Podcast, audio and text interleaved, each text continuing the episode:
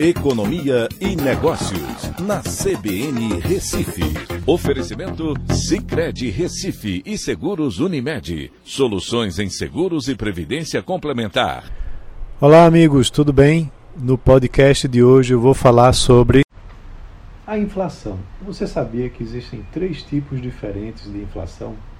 Quando você pensa em inflação, geralmente você pensa no aumento do preço dos produtos no supermercado ou no restaurante mas a inflação é mais complexa e os seus efeitos podem vir de três áreas diferentes, porém relacionadas na economia. A inflação é a maior dos últimos 40 anos em muitos países, como no Reino Unido, com 9,1% no acumulado dos últimos 12 meses, nos Estados Unidos, com 8,6% na zona do, é, na zona do euro, com 8,1%, e no Brasil, com 11,73%. Todos esses países têm os mesmos problemas em comum, que eu vou explicar um pouquinho melhor. O primeiro tipo de inflação é a inflação monetária, e ocorre quando o Banco Central aumenta a quantidade de moeda em circulação na economia, emitindo moeda ou comprando títulos, num ritmo maior que o nível de produção. Os Estados Unidos aumentaram a moeda em circulação em 24,8% somente em 2020, para vocês terem uma ideia.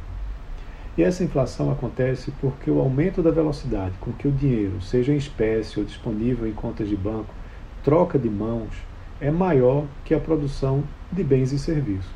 Ou seja, nessa situação há mais dinheiro em busca do mesmo número de bens, elevando assim os preços.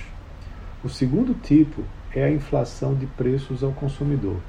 É medida pelo Índice de Preços ao Consumidor Amplo, o IPCA, aqui no Brasil, e mostra a evolução do preço médio de uma cesta de bens, como alimentos, roupas e habitação. Problemas de oferta, eventos geopolíticos, é, aumento de oferta de moeda, aumento de demanda do consumidor afetam esse, é, esse tipo de inflação.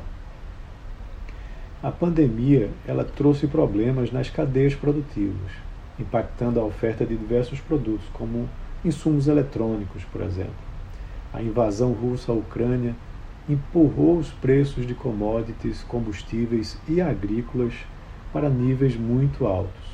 Os bancos, central, bancos centrais têm que elevar juros justamente para combater ela. E por último, o terceiro tipo é a inflação do preço dos ativos.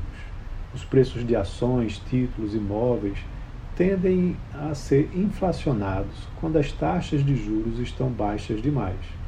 E foi o que aconteceu na última década nos Estados Unidos, empurrando as pessoas a se endividarem mais, porque o custo do endividamento estava baixo e gerando bolhas.